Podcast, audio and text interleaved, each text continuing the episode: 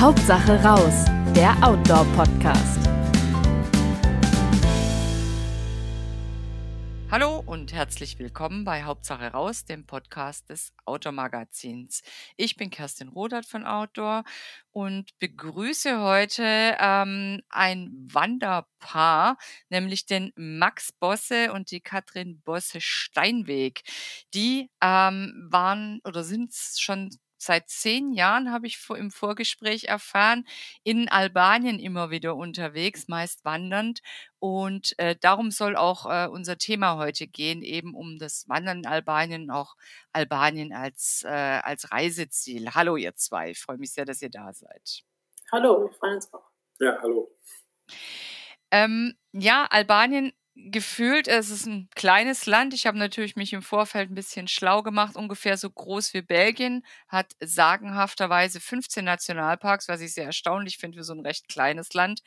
Und ähm, man begegnet Albanien, wenn es um Urlaubsplanung geht, immer mehr, habe ich das Gefühl. Habt ihr auch das Gefühl, dass es so ein bisschen so ein, so ein Trendziel ist, Albanien?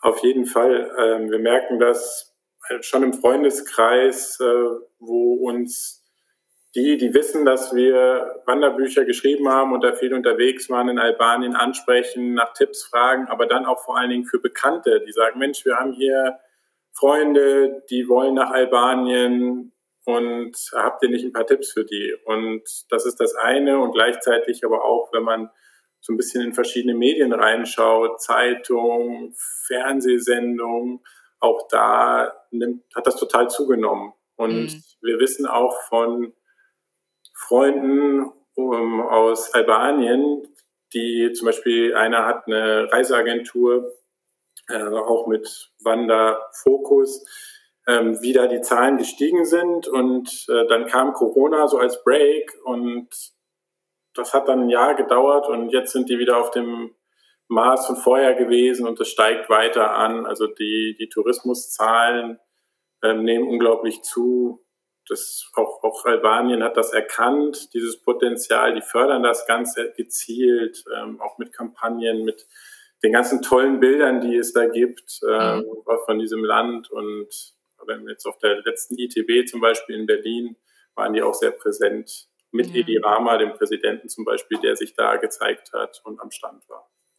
Ja, da wart ihr schon recht früh dran. Ich habe das bei der Vorstellung von euch ganz charmant unterschlagen. Ihr habt zwei Wanderbücher auch im Bergverlag Rother geschrieben, nämlich Albanien und Peaks of the Balkans. Können wir auch gleich gerne noch mal kurz drüber reden, ähm, was dann da so an, an Highlights vielleicht drin sind oder ähm, was auch die Peaks of the Balkans ist. Das ist nämlich ein Weitwanderweg.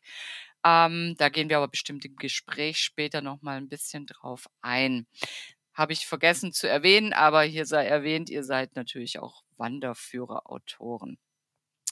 Ähm, was ist denn für euch der Reiz von Albanien? Also du hast es ja gerade in deiner Einleitung schon ein bisschen gesagt, es ist ein sehr kleines Land und es ist unfassbar vielfältig. Das war das, was wir in unserer ersten Reise, was uns total fasziniert hat, was ich jetzt aber auch durch die, die, jede, jeden Aufenthalt und die vielen ja, Wanderungen, die wir gemacht haben, sich so ein bisschen durchzieht. Ne? Also man hat im Norden die Dinarischen Alpen, das sind Hochalpen, das ist äh, ja äh, Gipfel über 2000 Meter hoch. Dann hat man die Küstenregion, also wo es die ist auch bergig, aber natürlich nicht so stark. Es ist Mittelmeerland. Man hat mhm. Olivenhaine und äh, Zitronenhaine. Äh, türkisenes Wasser, es grenzt ans Ionische Meer und so griechische Inseln, das ist auch ein Teil von Albanien, geht darin über. Ähm, also man hat eigentlich beides auf, auf einem Ding, so dieses mediterrane Lebensgefühl, aber auch äh, die, die, Bergwelt einfach. Genau, dann hast du quasi im Süden, im Hinterland, Richtung ähm, Mazedonien, aber auch Griechenland drüber, hast du nochmal ganz andere Bergwälder, so eher Graslandschaft, nicht mehr so mhm. hoch mhm. und auch so vom ja, kulturellen, also es, sind, es, es fühlt sich irgendwie immer an, als wären es mehrere Länder in einem. Es ist wahnsinnig dicht alles, so was wir bisher mhm. erlebt haben. Und, und auch noch sehr wild, glaube ich, ne? Also sehr ursprünglich. Ja, also es ist ja auch immer viel die Rede gewesen beim Peaks of the Balkans, das letzte Abenteuer in Europa. Ähm, es war wirklich, als wir das das erste Mal gemacht haben, so, ähm, weil wir damals auch noch nicht wussten, gibt es da wirklich überall eine Unterkunft, mhm. ne, die mhm. Markierungen auch nicht so waren, dass man äh, so hundertprozentig sicher war, auf dem richtigen Weg zu sein und wir uns auch ab und zu verlaufen haben, was auch dann eine Motivation war für uns überhaupt dahin nochmal zurückzukehren, diese Bücher zu schreiben, weil wir so begeistert von Land und Leuten waren und gesagt haben, Mensch, damals ging das so los, dass da auch dieser Peaks of the Balkans in die Medien kam. Und wenn jetzt mehr Leute kommen und die verlaufen sich hier und dann schimpfen die und dann wird dieses Bild von Albanien wieder gestärkt, was man ja schon kennt, so, ne, irgendwie arm und Mafia und so weiter. Ähm, und da funktioniert nichts und da wollten wir auch so ein bisschen unterstützen, weil es einfach die Gastfreundschaft dort, also das ist auch was, was den Reiz ausmacht. Ähm, mhm. Sagen ja viele von sich, aber da, das war unglaublich, ohne Verständigung. Wir sind da in einem Tal mal angekommen, da gab es dann kein Gästehaus. Dann hat uns eine Bauersfamilie einfach den Schlüssel, also gezeigt, wo der Schlüssel liegt. Die sind in die Stadt gefahren, es war ein Sonntagabend. Äh, und dann irgendwie mit Hand und Füßen und haben uns noch Essen dagelassen und wir sollen dann am nächsten Tag irgendwie den Schlüssel da wieder hintun und dann weiter wandern. Alles gut. Also wir, wir, meinen verstanden zu haben, dass sie mit ihren Kindern wieder in die Stadt mussten, weil die in die Skola, in die Schule mussten. Ah, und sie okay. haben ihr, ihr, ja, ihre Almen quasi überlassen und haben uns dann noch ein Feuer angemacht und Joghurt hingestellt, was, was sie halt noch so hatten an Resten. Und haben uns einfach da pennen lassen, was ja einfach, also, ja. Wie funktioniert ja. das überhaupt mit der, mit der, mit der Verständigung?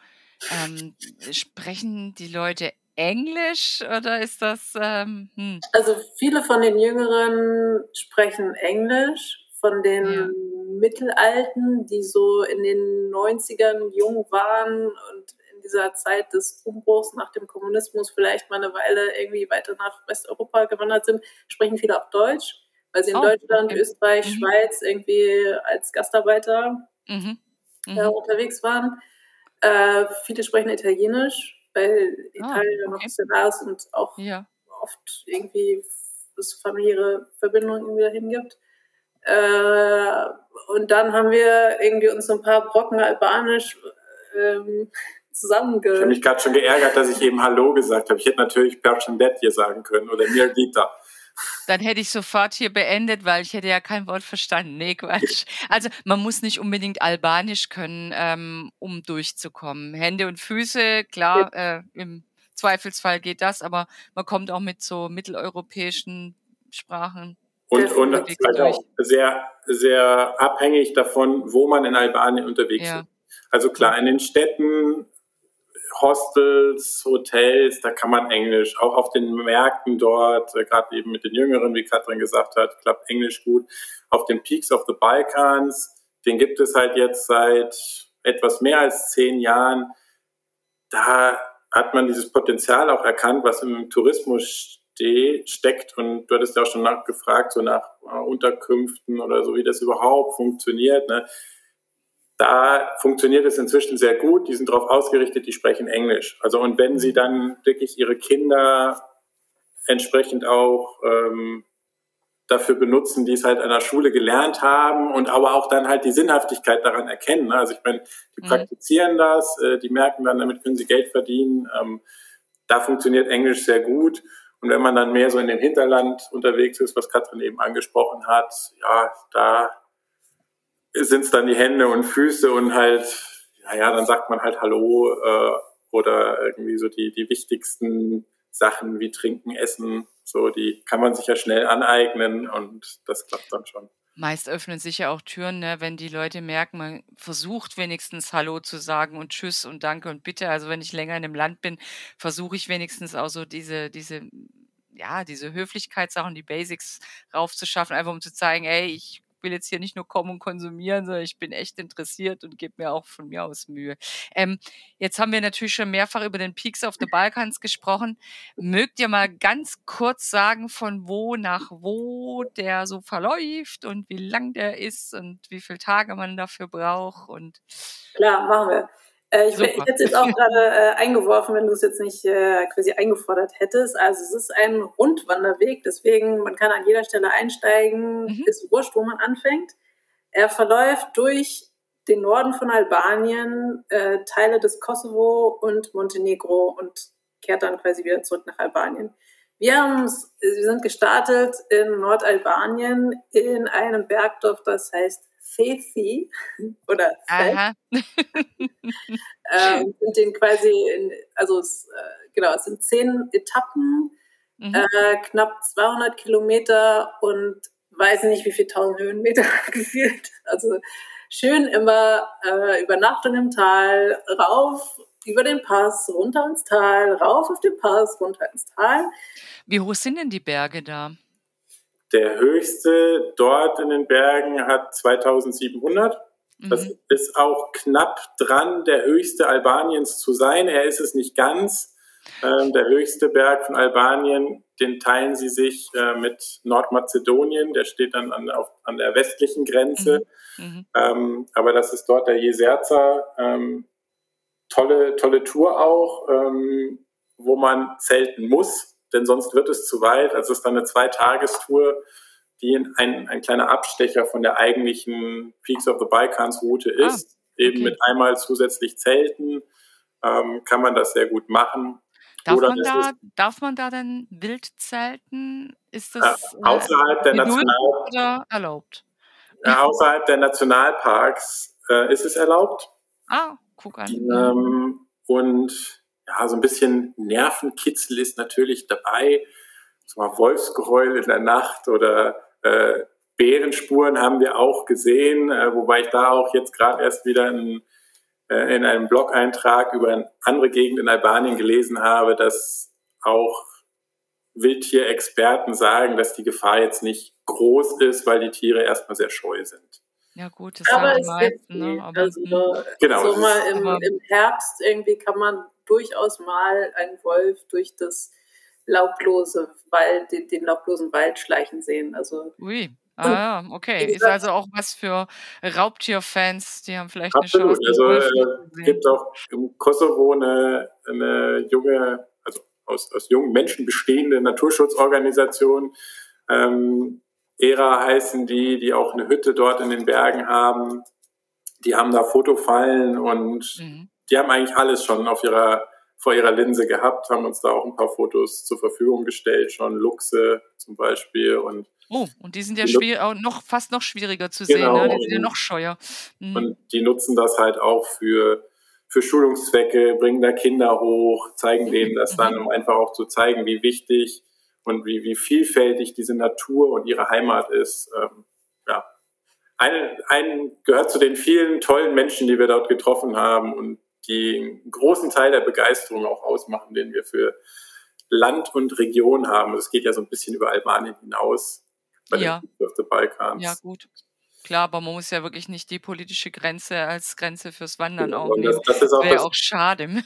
Ja, das ist auch das Tolle dort tatsächlich, dass man so merkt, einerseits geht alles ineinander über, gleichzeitig sind es dann aber Besonderheiten, mhm. merkt man eben auch in der Sprache. Im Kosovo kommt man plötzlich mit Deutsch super zurecht, weil viele während des Kosovo-Kriegs eben in Deutschland waren äh, und dann irgendwann wieder zurück sind. Ähm, ja, das ist, macht diesen Reiz aus und diese Vielfalt wie, wie seid ihr denn überhaupt das erste Mal drauf gekommen, Mensch, wir könnten äh, nach Albanien gehen und da wandern?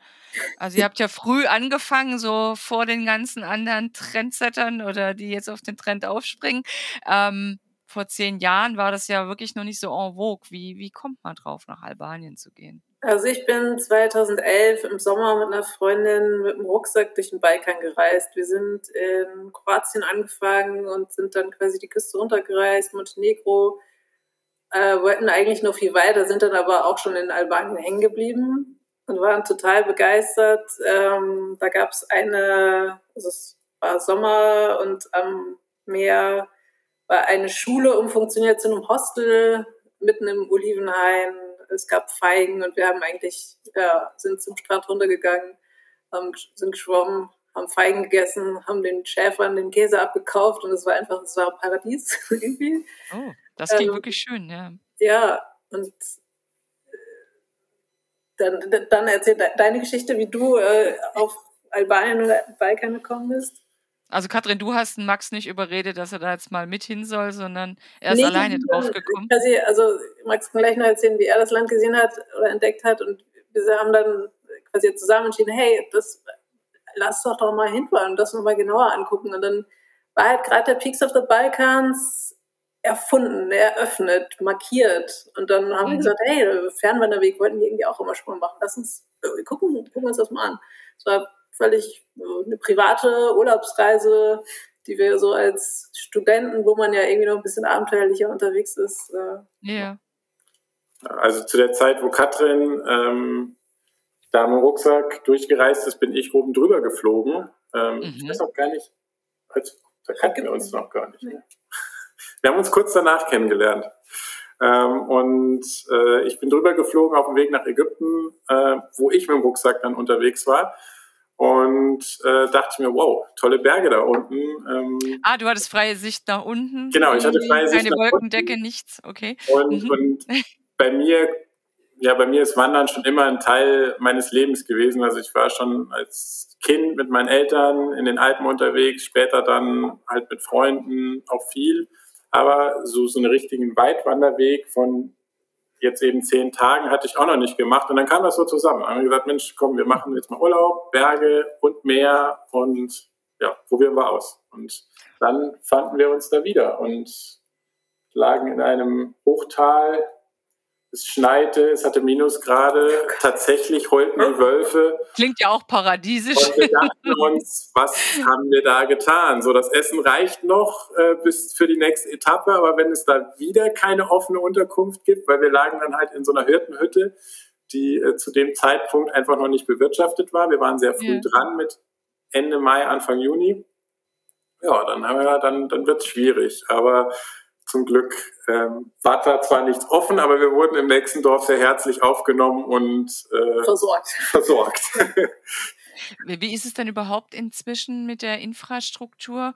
Äh, Gibt es so Hütten wie in den Alpen, so in Tageswanderentfernung? Gut, Peak of the Balkans äh, oder Peaks of the Balkans haben wir jetzt schon gehört, der ist relativ äh, gut erschlossen. Aber wenn ich jetzt einfach wirklich äh, in die Berge gehe, schnappt mir euren anderen Wanderführer, da sind ja ich nehme an, hauptsächlich Tagestouren drin. Ich habe es jetzt nicht ganz im Kopf, ne? Keine Zweitagestour oder so, sondern wirklich Tagestour. Ja, es gibt, es gibt ähm, zwei, zwei so Mehrtagestouren, was so drei, vier Tage mhm. sind. Äh, das eine mal im Süden an der Küste, so durchs Hinterland, von der Küste weg. Ähm, und das andere an der Grenze von ähm, Nordmazedonien, Kosovo, mhm. Albanien, wo eben auch der höchste Berg von mhm. Albanien ist ähm, wo es jetzt auch einen neuen Weitwanderweg noch gibt. Äh, aber ähm, da haben wir auch so ein bisschen mehr Tagesetappen, aber tatsächlich ähm, ist das mit der Infrastruktur noch nicht vergleichbar. Ähm, ähm, Gibt es denn irgendwie Almen? Ähm, ich stelle mir das so vor, da ist ein, ein, ein ja eben ein ein Hirte, der da irgendwie seine Schafe, Ziegen, Kühe versorgt, vielleicht nebenher käst und bei dem kann man dann vielleicht trotzdem auch einkehren oder äh, Genau so ist es. Ähm, mhm. und ähm, man kann da auch übernachten. Ähm, mhm. da, wo die markierten Wege sind, wurde auch versucht, ähm, ja, so eine, ja, das, das herzustellen, dass da eben Hirten sind, die dann auch irgendwie, wenn es auch einfach ist, aber irgendwie ein Bett haben und die auch wissen, da können mal Wanderer kommen. Aber natürlich ist, hat es halt nicht diese Vereinsstruktur, ähm, die ja auch durch Mitgliedsbeiträge und anders subventioniert und gestützt ist, ähm, da ist es halt so, wenn es sich nicht lohnt, mhm. dann macht die Person das halt nicht mehr. Und ja. daher funktioniert es halt beim Peaks of the Balkans sehr gut inzwischen. Also diese Anekdoten, die wir eben erzählt haben, das kommt nicht mehr vor. Inzwischen okay. sind die Hirten da sehr früh schon unterwegs, weil sie eben wissen, ab Juni sind da Wanderer unterwegs. Ja, ähm, ja. Also man hat sich ein bisschen drauf eingestellt. Genau. genau. Und auch in so einer Zahl, dass sie merklich einfach ein zusätzliches Einkommen haben. Ne? Also mhm. die haben teilweise ihre Hütten erweitert, dass sie quasi extra, also als wir da unterwegs waren, waren es halt kleine Hütten, wo sie selber geschlafen haben. Jetzt haben sie quasi extra noch eine zweite oder auch noch eine dritte Hütte daneben gebaut, wo halt nur ein Bettenlager ist. Das okay. ist das eine. Das andere ist, dass man gerade im Süden ähm, es eher so hat, wie es früher in Österreich war, dass man bei Familie, also dass man Pensionen hat, wo man irgendwie Familienpensionszimmer haben, irgendwie in der ersten Etage oder so und sie selber im gleichen Haus wohnen mhm. äh, und man quasi Zimmer bekommt und dann aber zum Beispiel mit der Familie im Familienwohnzimmer, Familienesszimmer ist, gemeinsam oder irgendwie ein bisschen zeitlich versetzt, aber dass man, ja, dass man schon sehr engen Kontakt hat. Also, es, also Hotels gibt es natürlich gerade im Süden, wo halt irgendwie im Sommer auch viel einfach nur Strandtourismus ist, gibt es natürlich ja. auch. Aber gerade so, ja, Berge sind für die Einheimischen nicht so attraktiv. äh, die wandern halt nicht. Oder ja, nicht für die Freizeit. Ne? Also, also nicht in der Freizeit. Ja, zum Viech, Viecher zu, genau, zu halten und so. Ne? Mhm. Genau, für die Hirten ja. schon, aber nicht als, als Freizeitwanderer, nicht als, nicht als Erholung. Ähm, das heißt, da unterscheidet sich jetzt so den Alpen e-, eklatant. Also ja. man hat Pensionen in, in den kleinen Dörfern, und man kann sich sicher sein, dass man immer jemand findet, der irgendwo ein Bett oder eine Matratzenlage für einen äh, bereithält. Aber die Bereitschaft, glaube ich, muss man auch mitbringen, die Flexibilität zu sagen, ja, heute äh, schauen wir mal, wo wir ankommen und schauen wir mal, was dann da ist. So, ja, gut, darauf muss man sich auch einlassen wollen. Auch, auch die, ähm, die Nähe zu, zu, zu den äh, Wirten genau. oben oder die, die einen halt bewirten in dem Fall. Das sind ja keine richtigen Wirte dann teilweise vielleicht sogar, sondern ja, man hat dann ja schon Familienanschluss. Also ich glaube, das muss man auch mögen. Ne? Ja. Da ist ja auch nicht jeder so, dass er sagt, das findet er schick, vor allem wenn es dann noch mit der, mit der Verständigung schwierig ist. Das ist ja dann der nächste Hemmschuh, wo du sagst, ja toll, da sitzt du da bei der Familie im Wohnzimmer und man kann sich da den ganzen Abend dann nur ein bisschen anlächeln hm, und das war's, ne? Ich glaube, das, das Coole ist halt, ähm, dass die Wanderer und Wandererinnen, die, denen das gefällt und die Touristen, denen das mhm. gefällt, die ebnen dann halt auch den Weg für andere. Ähm, die Leute, die ich kenne, die das jetzt machen, denen gefällt das eben, die finden das schön, auch diesen Anschluss zu haben, einfach auch was von der Kultur mitzubekommen, ja. von der Lebenswirklichkeit der Menschen dort.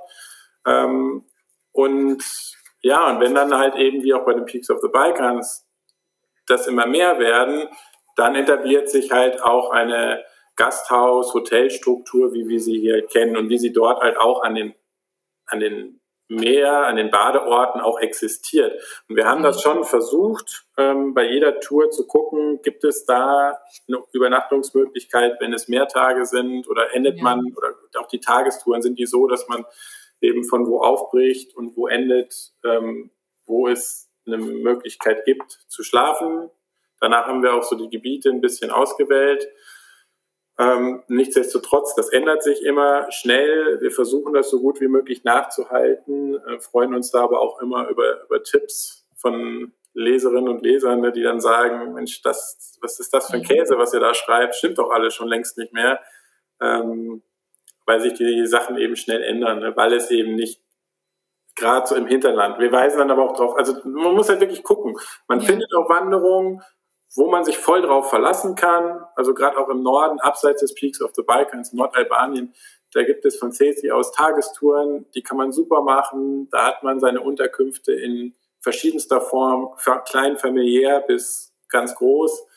Ähm, ja, da muss man einfach so ein bisschen sich auch gucken. Viele sind auch bei Airbnb oder anderen Portalen inzwischen. Mhm ähm, mhm. so dass man auch vorher buchen kann, wenn man sich so ein bisschen sicherer fühlen möchte. Das, das ja, klappt zur Not, zur Not muss man wirklich auf so eine Tour dann halt äh, ähm, tatsächlich das Zelt mitnehmen, ne? wenn man ein kleines, leichtes Zelt hat, dass man einfach sicher ist, okay, ähm, wenn man da legal wildzelten darf, ist das ja auch total schön eigentlich. Ne? gibt ja auch manche, die das... Dass man nicht wieder im Nationalpark sitzt. Genau.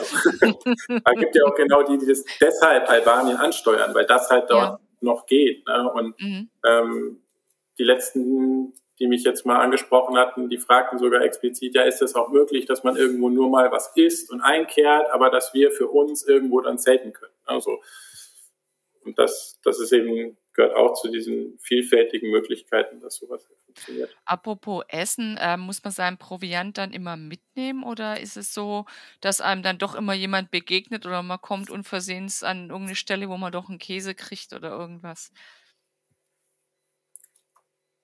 Also wir, die, die Touren, die wir in dem Buch beschrieben haben, sind eigentlich immer so, dass man am Ende irgendwie wieder in der Zivilisation landet. Ja, okay. ähm, dass es eigentlich keine Möglichkeiten gibt. Es ist natürlich, ne, also äh, wir wiederholen uns, glaube ich, aber anders als in den Alpen macht es schon Sinn, äh, eine ordentliche Ausstattung, eine ordentliche Ausrüstung mit ja. zu haben. dazu gehört ja immer ausreichend Wasser und halt irgendwie schon mhm. Notfall, äh, Verpflegung, falls mal irgendwas ist. Denn wie gesagt, es gibt halt keine Bergrettung. Diese zweite Versicherung hat man irgendwie nicht. Das heißt, man muss irgendwie, mhm. Keine Ahnung, wenn irgendwas ist, dann sitzt man halt mitten in den Bergen und es kommt nicht immer unbedingt gerade einer um die Ecke. Also ich würde immer sagen, immer auf jeden Fall irgendwas mitnehmen. Aber ja. Eigentlich haben wir es aber nie gebraucht. Ne? Also es gibt genau. halt keine Einkaufsmöglichkeiten, auch so ja. irgendwie, du kommst selten durch Städte oder Dörfer, wo es mal einen Supermarkt gibt. Ähm, aber eigentlich gibt dir jeder immer noch ein Börek mit oder die Reste vom Frühstück und das ist immer so reichhaltig. Also allein von dem Frühstück kann man immer eigentlich einen Tag leben. Äh, da gibt es dann Petula, das sind so Ausgezogen. auszogene, so, also halt in Fett ausgebacken, ähm, einfach so Küchlein, ja. Oder äh, ja, eben auch Börek und Obst und Gemüse und Käse und alles. Also und das alles immer. Okay, ich sehe schon, man verhungert nicht. Aus der, aus der eigenen, aus dem eigenen Anbau ja, meistens. Ja. Also viele haben dann eben auch Schafe, Ziegen oder eine Kuh im Garten stehen, die gleichzeitig den Rasen mäht quasi. Und da wird halt dann so für den Eigenbedarf Käse gemacht, Milch gemacht, diverse Milchprodukte. Also da ist ich glaube, ich habe nicht abgenommen in der Zeit. So. Also das war wirklich die Verpflegung. Trotz Bewegung. Super gut, ja. Also man kommt ja dann auch mit Hunger an und die Portionen waren auch immer eher so, äh, dass sie selbst für hungrige Wanderer zu groß waren. Also ähm, Frühstück und Abendessen war dann immer reichlich. Wo dann auch, also wo ich auch weiß. Dann spart man sich das Mittagessen, ne? Also wenn man schon ja, also das, Frühstück das hat und vielleicht nur was einpackt, dann. Genau, ist dann quasi so die Brotzeit und da, darauf sind die auch eingestellt, ähm, da wo eben mehr Wanderer vorbeikommen, da ist das dann im Preis mit drin. Abendessen, Frühstück und quasi so eine Brotzeit zum Mitnehmen. Also mhm. dadurch. Ja, also es, es klingt da nach einem paradiesischen Wanderland. Ist es denn Würdet ihr sagen, das ist ein, ein Land, wo sich jeder ranwagen kann, da die Touren zu gehen? Oder, also, es klingt schon so markierte Wege und man kriegt immer was zu essen. Gut, man ist nah an den Einheimischen dran, aber gibt es auch Fallstricke, auf die man sich einstellen muss? Also, wie gesagt, ne, wir sind wieder zurück bei, beim Vergleich zu den Alpen. Ähm, ja, es gibt markierte Wege, aber die werden eben nicht so frequentiert. Also Peaks of the mhm. Balkans ist eine Sondergeschichte, der ist noch nicht ausgetreten, aber er ist sehr gut. Teilweise aber auch schon. Also teilweise ist er auch schon sehr ausgetreten. Aber sehr gut genutzt und weil die Leute ne, wirtschaftlichen Sinn dahinter verstanden haben, ja. auch gepflegt und wie gesagt genutzt und dadurch halt erkennbar. Alle anderen Routen weniger genutzt das heißt, wenn man im Frühjahr kommt, kann es sein, dass halt über den Herbst irgendwie äh, Wege abgerutscht sind, was auch immer, mhm. und es erstmal niemanden gab, der das repariert hat. Also das muss dann ja eh das Dorf, das Dorf pflegen oder die Leute, die in dem Tal wohnen und da irgendwo einen Sinn sehen. Das ist halt irgendwie eine Person, die, mhm. die quasi so ein bisschen Affinität zu Wandern und zur Natur hat, okay. die, die auf deren Initiative das Ganze vielleicht mal entstanden ist und die dann irgendwie so, ja, so ein bisschen die Pflege übernimmt. Aber ich finde schon, also GPS-Gerät, wer ist unbedingt sinnvoll? Auch mhm. besser als Handy. Klar gibt es auch gute Navigations-Apps fürs Handy, aber ne, Empfang ist immer so eine Sache. GPS okay. immer, auf jeden Fall immer mein, meine Priorität, würde ich immer lieber mitnehmen. Und dann ist es halt, wie gesagt, es gibt halt keine Bergrettung, es ist nicht, man begegnet mal einen Tag lang niemandem, außer Hirten. Und Was macht man denn dann in dem Notfall? Also angenommen, man bricht sich was oder verknackst sich ein Fuß, muss ja nicht gleich was gebrochen sein. Habt ihr da irgendwie einen Tipp? Äh, Gibt es dann eine zentrale Notrufnummer, die man dann doch wählen kann? Es oder? gibt eine Nummer, ja, aber ich glaube, ich würde immer darauf gehen, irgendwie äh, auf sich aufmerksam machen, versuchen, die, irgendwelche Hirten zu alarmieren oder das mhm. Dorf. Ja, und schon, und wenn, also was, was ganz gut ist in Albanien, ist tatsächlich das Mobilfunknetz und Internet. Okay. Deshalb wäre unser Tipp auch immer, sich so eine SIM-Karte zu holen mit einer albanischen Nummer, das kostet im Vergleich auch echt nicht viel, äh, gibt's mhm. überall und es gibt auch überall, ähm, ja, das ist so, also wenn es irgendwas gibt, die was verkaufen, egal was, dann verkaufen sie meistens auch irgendwie SIM-Cards oder Guthaben und da hat man schon die Chance, dann zumindest Gastgeber, seien es die vom Vortag oder die, wo man mhm. hinwandert, mhm. anzurufen.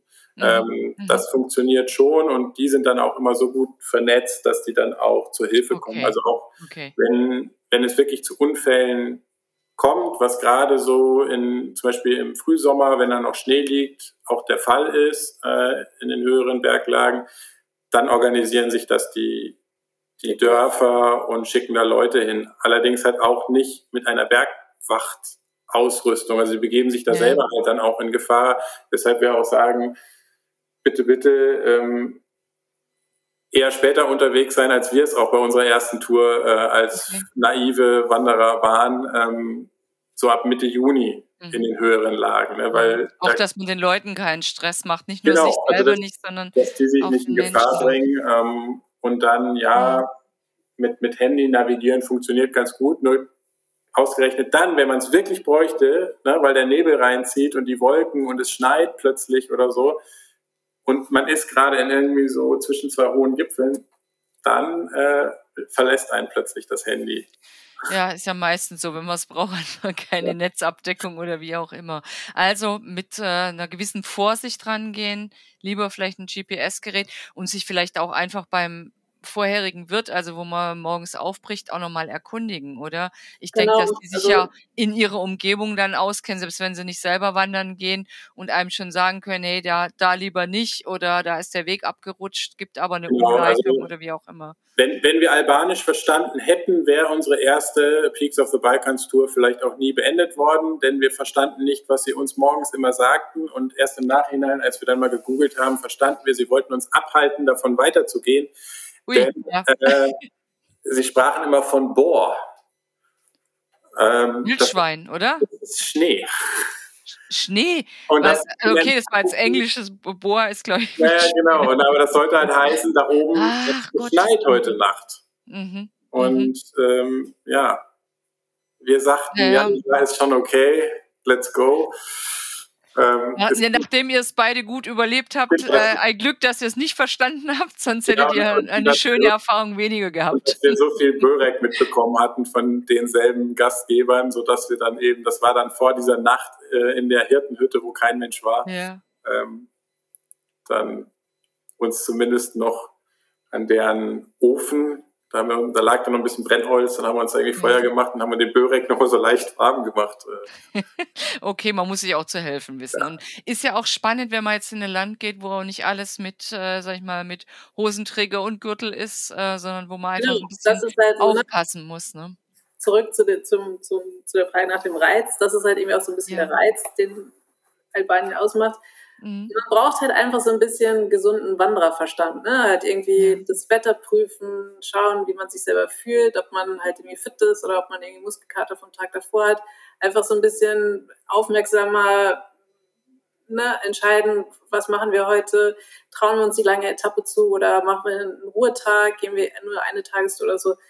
das muss man für sich selber, also so ein bisschen mehr Verantwortung muss man einfach mitbringen, weil es einfach nicht immer alles an Infrastruktur gibt. Es gibt nicht immer alles an doppelten Netzen und Boden. So, ja, es ist halt einfach ein bisschen wilder. Vielleicht mhm. hört man von auch schon. Braucht man denn ab, äh, abgesehen von ähm, am besten einem GPS-Gerät ähm, irgendwelche spezielle Ausrüstung? Würdet ihr jetzt zum Beispiel zum Kletterset äh, auch raten, weil die Wege vielleicht dann doch plötzlich so ausgesetzt sind, dass man Nee, also die Türen, die wir beschrieben haben, sind alle, ich habe, ich bin so, so leicht Höhen, Höhenangstmensch, ich fühle mich nicht immer mhm. sehr wohl, also ausgesetzt Chat, also ne, ich bin da eher dann auf Sicherheit bedacht. Das ist alles ohne äh, Kletterausrüstung und so schaffbar. Ähm, ich finde, man, also man muss halt gut packen, auch durchaus mal Mütze, Handschuhe einpacken, weil es, wie gesagt, irgendwie auch mhm. öfter mal zu Wetterumschwungen kommt. Wir hatten es, dass es auch mal plötzlich im Nebel angefangen hat zu schneien und irgendwie so bei null Grad war. Auf sowas muss er halt vorbereitet sein. Vielleicht mhm. mehr auch irgendwie als als woanders. Ähm, Im August hat es dann aber auch gut über 30 Grad. Genau, im Sommer, Hochsommer dann halt eher die Wasserreserven auffüllen. Ähm, Wie ist es dann mit Wasser? Kann man sich da aus den, aus den Bergbächen bedienen oder ist es wegen der Viehweidewirtschaft wirklich eher gar nicht zu raten? Hm, das geht eigentlich ganz gut. Ich glaube, auch da ist es der gesunde Menschenverstand. Irgendwie, mhm. Man sieht ja so ein bisschen, wo das Wasser herkommt. Klar, kennt man auch nicht alles, aber ähm, wenn man halt durch ein Tal wandert und da geht links eine steile Wand hoch und da kommt immer wieder ein Rinnsal runter und man sieht halt bis zu den Gipfeln hoch und da sind keine Weidewiesen, ähm, kann man das schon gut trinken. Gerade im Frühsommer ist es überhaupt kein Problem. Da ist so viel Wasser. Also klar sollte man seine Flasche irgendwie dabei haben. Und ja. So zur Sicherheit, aber das geht gut und dann im Hochsommer wird es dann schon ähm, weniger, weil halt einfach diese, das sind ja auch sehr viele Karstbäche, Karstflüsse, weil das dann, wenn überhaupt noch unterirdisch nur noch äh, fließt, ähm, da, da sollte man sich halt entsprechend verpflegen, zumal es halt dann auch einfach warm wird. Also mhm. wir würden jetzt eh zu, zu so Hochsommer der, der Hauptferienzeit auch so gar nicht so sehr dazu raten. Äh, A, weil da sehr viel äh, einfach los ist. Ähm, auch dann heimische Touristen, Albaner, Albanerinnen aus teilweise dann ähm, aus anderen Ländern zurückkommen und da viel unterwegs sind, gar nicht so sehr auf den Wanderwegen, aber halt da in den Unterkünften und es ja. dann auch gar nicht so einfach ist, eine Unterkunft zu kriegen. Und aber halt auch, weil es dann doch tierisch warm ist. Also ich habe mal eine, eine Recherchereise mit einem Freund gemacht. Ähm, das war Mitte August und ich weiß nicht, wie viel wir getrunken haben. Das, das war mhm. unglaublich. Das war ja, so viel kann man dann ja auch gar nicht äh, sinnvollerweise ja. noch irgendwann mitnehmen. Ne? Also, also dazu ist es ab Mai ab Mai bis, äh, bis in den Sommer rein und dann ab September bis Anfang Oktober, kann man das so grob sagen? Im, oder im Süden nicht? sogar noch länger. Im Süden sogar bis November. Also klar okay. muss man dann mal mit einem Herbstregen rechnen. Ähm, aber wir sind auch im November noch in kurzer Hose und T-Shirt unten an der albanischen Küste unterwegs gewesen. Und im Norden, ab wann kann man da hin? Ab Mitte Mai Juni. schon oder ist das zu früh? Zu früh, ab Mitte Juni. Mitte Juni. Mhm. Also okay. vielleicht, also das hängt davon ab, und das wollte ich eben noch sagen, weil du gefragt hast, äh, wie bereitet man sich vor, gibt es irgendwie Tipps noch? Es gibt ja. ein paar Communities, zum Beispiel auch auf Facebook, ähm, wenn man da Peaks of the Balkans guckt. Ähm, es gibt den High Scardes Trail, das ist dieser neue Weitwanderweg an der Grenze zu Nordmazedonien. Da gibt es eine Webseite mit Kommentarfunktion. Äh, und ansonsten gibt es halt auch so den einen oder anderen Blog noch. Ähm, wo man Fragen stellen kann und wo dann doch meistens auch jemand, vielleicht nicht am selben Tag, aber so in den nächsten Tagen dann antwortet, wo man gerade, wenn man den Peaks of the Balkans früh machen will, zum Beispiel fragt, hey, wie ist denn eigentlich dieses, diesen Winter die Schneelage gewesen? Mhm. Äh, mhm. Und dann sagen die auch schon, oh, passt mal auf, äh, da liegt allein auf der Zufahrtsstraße, die ist erst seit zwei Wochen frei, ähm, oder aber kein Problem, so wenig Schnee wie dieses Jahr hatten wir noch nie. Äh, und da kann man es dann auch so ein bisschen einschätzen und ähm, Magst du mir da nachher so ein ähm, gerade ein paar äh, Kontakte schicken, gerade zur Facebook-Gruppe oder Blog? Dann würde ich das gern bei uns in, in den Show Notes äh, reinschreiben, mhm. dass man das einfach äh, nachvollziehen kann, ne? wenn man jetzt wirklich mal sagt, okay, Albanien klingt total spannend, vor allem nachdem die beiden so schön darüber erzählt haben, da möchte ich hin. Da ist ja schön, wenn man dann auch noch ähm, ein bisschen eine Hilfestellung kriegt, wo man sich erkundigen kann. Ähm, jetzt genau, apropos, ihr habt so schön erzählt und Lust drauf gemacht. Wie fange ich denn mit dem Wandern in Albanien an? Habt ihr da vielleicht eine besonders gute Tour oder ähm, gehe ich vielleicht einen Teil von den Peaks of the Balkans, weil es einfach gut erschlossen ist? Was würdet ihr sagen? Ähm, Ceci, was Katrin schon angesprochen hat, was eine der drei Ausgangsstationen von Peaks of the Balkans ist, ist ein super Standort. Auch für Tageswanderungen. Dann. Auch für Tag, genau, weil dort gibt es eine der Personen, äh, die da sehr engagiert sind. Das ist die Rosa Ruber, äh, auch eine sehr beeindruckende Frau. Äh, kann man mal bei ihrem Gästehaus vorbeigehen, wenn man nicht dort eh einkehrt und ein bisschen mit ihr sprechen, äh, auch über die Geschichte von dem Tal, was halt fast leer war vor 15 Jahren. Da gab es noch zwei, drei Familien und jetzt, wenn man da hinkommt, man kann es sich nicht mehr vorstellen. Jetzt gibt es da 50 und mehr Gästehäuser. Äh, schon an der Einfahrtstraße und überall, alle Familien ja, haben ganz das schöne erkannt, Entwicklung. sind zurück. Also das sind schon auch Familien, die, die kommen aus diesem Tal, aber die haben dort nicht mehr gelebt. Die sind da vielleicht mal noch ab und zu mal oder hatten dann halt ein paar Tiere im Sommer dort und jetzt ist das wieder wirklich gut bevölkert und eben dank, dank Rosa gibt es da auch einige Tagestouren, da kann man sich probieren. Ähm, dann kann man tatsächlich auch den Anfang vom Peaks of the Balkans wandern, ist auch tatsächlich eine der eindrucksvollsten Etappen, gleich die erste und kann dann auch eine kurze Rundtour machen, nur mhm. drei Tage und kommt wieder nach Fest zurück.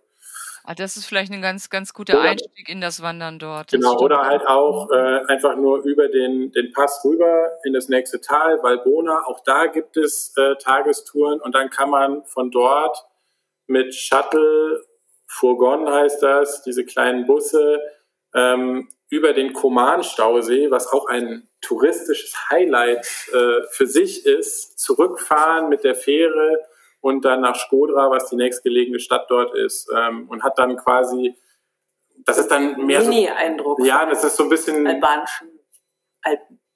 Genau, aber hat halt auch so dieses Backpacking, also das Koman-Stausee ist eine beeindruckende eine Fahrt, die viele machen. Das ist auch in allen Highlight- und Reiseführern von Albanien ist das immer so ein so ein Tipp und eben mit einem kleinen Ausflug in die Berge. Und was halt, was auch toll ist, der Süden, gerade eben den dann sehr früh im Jahr, wirklich im Mai schon, Anfang Mai oder sehr spät, äh, Oktober, November. Da muss man nur gucken, dass dann halt auch entsprechend Unterkünfte noch offen sind.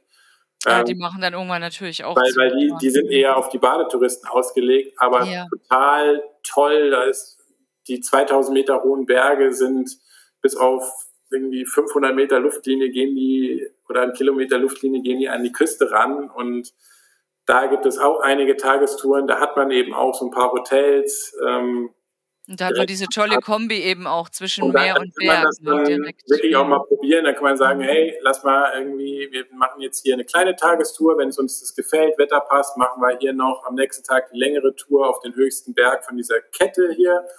Und dann legen wir uns einfach mal zwei Tage an den Strand. So, ja, dann, das klingt Wenn wir dann Bock haben, fahren wir mit dem Bus mhm. weiter.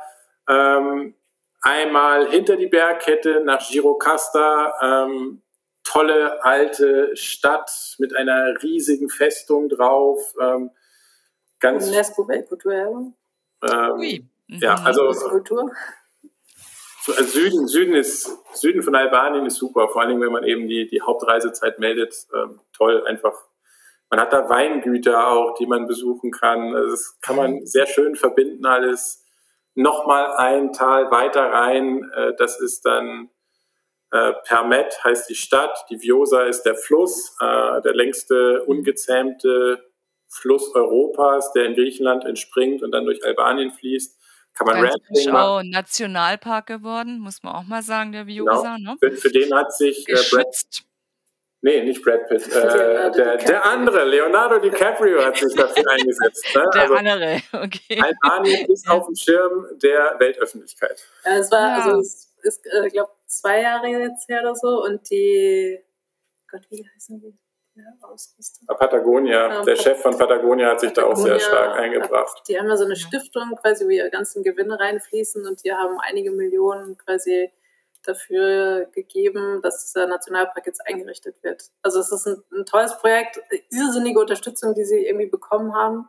Äh, auch die ganze Paddle-Community, also die ganzen Wildwasserfahrer, die haben sich da, glaube ich, auch massiv reingehängt. Klar, Extrem, äh, äh, unser letzter Wildfluss ist. Hm. Wahnsinn auch einfach, was da eine, eine europäische Gemeinschaft irgendwie auch entstanden ist. Also wie du sagst, ne, Naturschützer, aber auch eben Paddler, Wildwasserliebhaber und so aus allen Ländern. Die halt, also, da sind, es gibt ganz viele endemische Arten. Das ist irgendwie ein einzigartiges äh, Delta, ähm, wo auch für Geologen halt irgendwie, da kommt halt dann immer dieses Sediment runter und das ist halt irgendwie, wer war halt bedroht davon, dass da halt Wasserkraftwerke gebaut werden sollten von einem ja. Investor. Und diese Pläne sind jetzt dahin. Und mit diesen Wasserkraftwerken wäre natürlich diese ganze Zement- und Sedimentgeschichte und dann die Überschwemmungsgebiete und so, es wäre halt alles zerstört worden. So. Und ja, das ist jetzt alles in sicheren Tüchern, dass es so bleibt, wie es ist. Und das ist toll. Also auch das, das ist ja auch mal wirklich eine to total gute Nachricht, ne? wo man immer nur hört, das geht kaputt, da verschwinden Arten. Also äh, mir macht das ein bisschen Hoffnung, ne? wenn sich dann doch ein Land dafür entscheidet, die die Wasserkraft sicherlich gut gebraucht hätten, für die sie ja den Fluss da zähmen wollten. Ähm, ja, also finde find ich auch ein ganz schönes Signal und Vielleicht sollte man gerade deswegen noch mehr nach Albanien fahren, damit die auch das Gefühl haben, okay, es hat sich gelohnt, die Natur zu erhalten. Da kommen tatsächlich Leute, die das sehen wollen. Ne? Ja, weil das, also das ist ein wichtiger Punkt. Also ne, sie, ähm, klar, einerseits fördern sie halt irgendwie so diesen Natur, sind wahnsinnig stolz auf ihr Land und also diese 15 Nationalparks, die gibt es schon sehr lange und es gibt tatsächlich, finde ich, ein großes Bewusstsein dafür. Nichtsdestotrotz geht natürlich die, der Trend auch zu eher Massentourismus, ne? wo halt irgendwie mhm. so eher, wir bauen noch einen Flughafen an die Küste, mehr Hotelburgen, mhm. bam, bam, bam, mhm. bam. Und es sind schon, es gibt einen Strand, wo ich irgendwie vor zehn Jahren mit meinem Zelt gecampt habe, wo da stehen jetzt so äh, Villa, so Mini Bungalows, die jeder mhm. ihren eigenen Pool haben am Strand, was halt absurd ist, aber gut. Äh, irrsinnig teuer, also auch da gehen die Preise, also ja, es ist halt hochwertiger Tourismus, ist nicht nur, nicht nur Masse, sondern teilweise auch halt echt exklusiv. Ähm, ja, die Leute wollen auch ein Stück vom Tourismuskuchen haben, ist irgendwo klar, zu verstehen. Ja, aber ne? ich finde, also gerade deshalb finde ich es wichtig, dass, dass irgendwie auch dieser Wandertourismus äh, also ein bisschen sich so ein sich auch ein Stück vom Kuchen erkämpft. Ne? Mhm. halt mhm. Ja, je mehr Leute kommen, umso mehr lohnt es sich dann auch, die wilden Ecken zu schützen, weil genau. man kommt ja dann vielleicht, um vielleicht einen Wolf noch zu sehen oder einen Luchs oder einfach äh, mit dem Hirten zusammen zu hocken und nicht in dem x-ten Hotel zu ver versauern ja. irgendwo. Ne? Also, und was halt auch noch dazu gehört, dass es sich so ein bisschen verteilt. Also wir haben jetzt sehr viel über den Peaks of the Balkans gesprochen, weil es halt auch das am besten entwickelte Wandergebiet ist. Nicht nur in Albanien, auch im Kosovo und im montenegrinischen Teil sind Tagestouren möglich, gibt es Unterkünfte. Aber es fokussiert sich halt sehr stark drauf und da ist es jetzt, ist nicht vergleichbar zu Zahlen irgendwie, wenn man sich jetzt überlegt, irgendwie die 250 oder noch größere Hütte für Personen ne, in Alpen, sondern es ist immer ja. noch kleiner. Aber trotzdem wird es dort inzwischen viel, weil auch die Infrastruktur, was jetzt Müll angeht, nicht darauf ausgerichtet ist. Das muss mhm. sich auch jetzt erst wieder entwickeln. Hoffentlich tut es das. Mhm. Gleichzeitig sind halt andere Gebiete, die auch wahnsinnig schön sind, die wir angesprochen haben, Süden, nordmazedonische Grenze mit dem Ochridsee, einer der ältesten Seen Europas, mit einer Forelle, die es nur dort gibt, ähm, weil eben dieser See so lange schon existiert und abgetrennt ist von anderen Gewässern. Ja. Ähm, und dass auch Wanderer dorthin gehen und dass dann eben dadurch auch dort Wege gepflegt bleiben oder instand gehalten werden, einfach durch die Präsenz von Menschen. Ähm, weil es eben, haben wir ja gesagt, es gibt halt keine Alpenvereine, die die Wege instand mhm. halten. Und mhm. das sind auch die Rückmeldungen, die wir dann häufig kriegen auf, von, von Lesern, ähm, die das auch manchmal nicht verstehen, warum denn jetzt unser Buch doch das Datum 2022 trägt, aber dieser Weg irgendwie nicht mehr zu finden ist. Mhm. Weil es, weil es ist die Natur. Also da fällt ein Baum um in einem Sturm im Herbst, dann wächst im Frühjahr da irgendwie ähm, neu Gras drumrum und dann sieht es so aus, als wäre da nie ein Weg gewesen.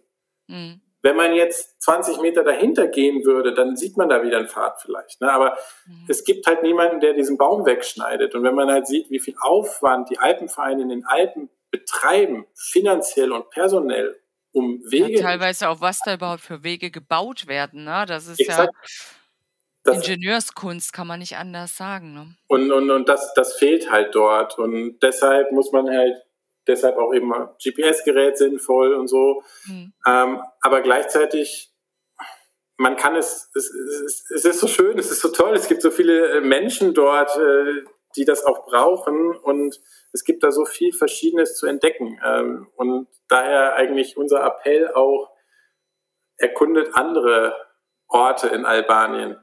Ja, und, und halt darauf einlassen, erst, so auch so ein bisschen mal, auf dieses Abenteuer.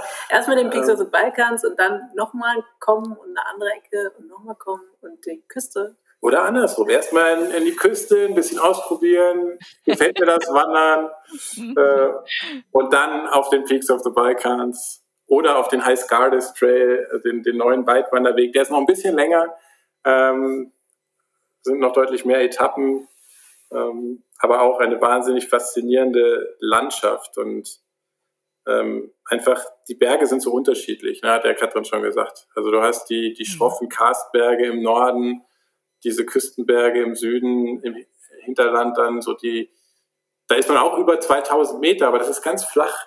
Irgendwie das ist so ein flacher Grasrücken, der sich dann über Kilometer zieht. Das ist dann gleichzeitig die Grenze zwischen diesen Ländern. Und dann läuft man da und guckt links und rechts runter und denkt sich, wow, super schön. Okay, ich würde sagen, wow, super schön. Es ist auch ein sehr schönes Schlusswort.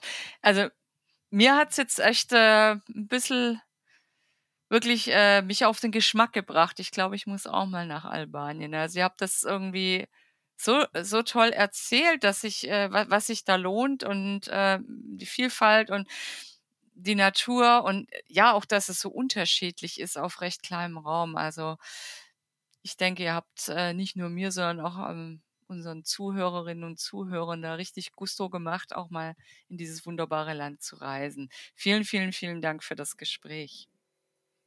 Gerne, danke für die Einladung. Ja, und vielleicht hören wir uns ja mal wieder, vielleicht auch mal zu eurem Wenn du Tipps großen brauchst, Wanderabenteuer. Sag Bescheid, wir, wir äh, versorgen dich natürlich mit, äh, mit nochmal Einschlägen. Ja, das ist gut zu wissen. Und wenn euch noch ein super Tipp einfällt, ähm, schreibe ich das natürlich gerne in die Show Notes rein, schickt mir das einfach, damit äh, noch mehr Leute in dieses schöne Land reisen und ja, den Tourismus möglichst sanft voranbringen. Da ist uns allen ja dran gelegen. Schon mir. Liebe Hörer, wenn euch der Podcast gefallen hat oder vor allem diese Folge gefallen hat und ihr auch keine Episode mehr verpassen möchtet, dann könnt ihr uns äh, gerne gleich hier abonnieren oder ihr holt euch den Newsletter auf outdoor-magazin.com. Außerdem findet ihr uns auch gedruckt am Kiosk oder ihr besorgt uns, äh, besorgt euch die Hefte per Abo in euren Briefkasten und auch auf Facebook und Instagram ist Auto selbstverständlich vertreten. Bis bald hier oder draußen auf Tour.